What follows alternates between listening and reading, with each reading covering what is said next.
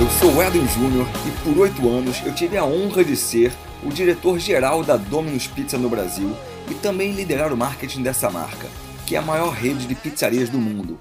Lá em 2012, éramos apenas 43 lojas e, junto com um time espetacular e apaixonado pelo negócio, levamos a Domino's a mais de 300 restaurantes e virar a número um no país. Vamos falar por aqui um pouco sobre a minha visão do mercado de alimentação, delivery, estratégias e novidades do mundo do marketing. Me sigam no Instagram e fiquem à vontade para se conectarem comigo. Eu respondo 100% das mensagens que me enviam.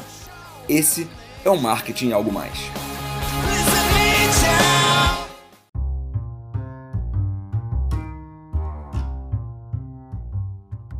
No episódio de hoje, eu falo como eu penso em relação ao cenário do marketing atual e trago aqui alguns cases de grandes marcas. O marketing não pode ser chato. Espero que vocês gostem.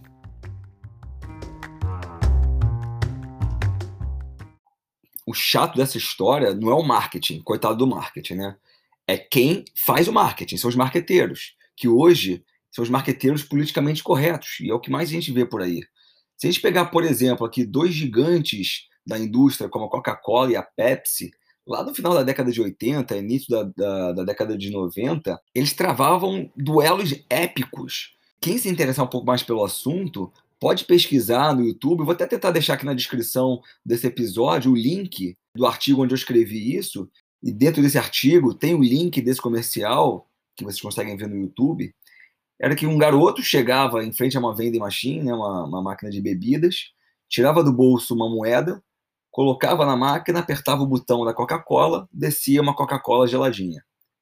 Ele pegava aquela Coca-Cola, segurava na mão, tirou do bolso outra moeda, colocou na máquina, apertava de novo a Coca-Cola, descia uma segunda latinha de Coca-Cola, ele pegava aquelas duas latinhas, colocava no chão, subia nas latinhas, tirava do bolso de novo uma moeda, colocava na máquina, e aí sim ele conseguiu alcançar o botão da Pepsi porque ele não tinha altura para isso se ele não tivesse subido nas latinhas. Apertou o botão da Pepsi, descia a latinha da Pepsi, ele, pegou, ele pegava a Pepsi, abria, ia embora e o, o comercial terminava com a vending machine e as duas Coca-Colas no chão. Então, o que o público realmente quer, ele quer ver inovação, inteligência, vontade de fazer alguma coisa nova e uma pitada de provocação, sim. Vamos, vamos ver como é que as duas marcas elas se comunicam com o público. Tem duas marcas de alimentação que eu admiro pra caramba a história de cada uma delas, que é o Burger King e o McDonald's. Burger King, eles têm um marketing mais agressivo nas campanhas.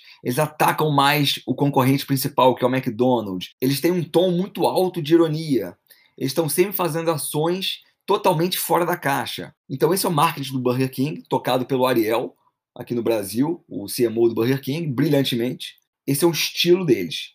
Aí quando você olha para o principal concorrente de hambúrguer deles, que é o McDonald's, primeiro, nunca revidou qualquer provocação feita pelo Burger King, seja no Brasil ou seja em outros países.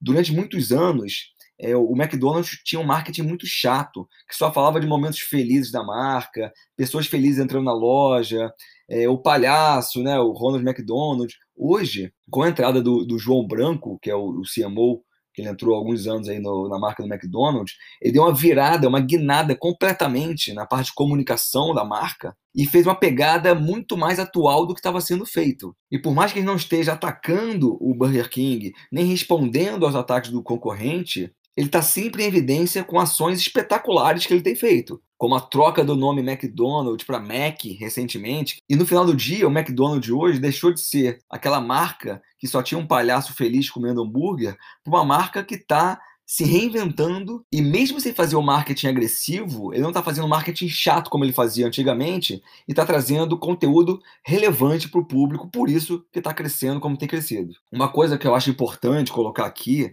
é que essa disputa de marcas ela é extremamente saudável para o mercado como um todo, para as marcas se desafiarem. Imagina o que seria da Domino's sem o Pizza Hut, do McDonald's sem o Burger King, da Nike sem Reebok, sem outros, outros concorrentes. E a disputa, ela não quer dizer que não tenha respeito. Eu, por exemplo, enquanto estava como diretor de marketing da Domino's, eu não odiava o Pizza Hut, nunca odiei o Pizza Hut. Eu, inclusive, trocava experiências de mercado com o CMO do Pizza Hut a disputa tem que ser divertida. Primeiro, ela é a maior pizzaria do mundo, com mais de 16 mil lojas, 90 países, por aí vai, como eu já falei em outros episódios.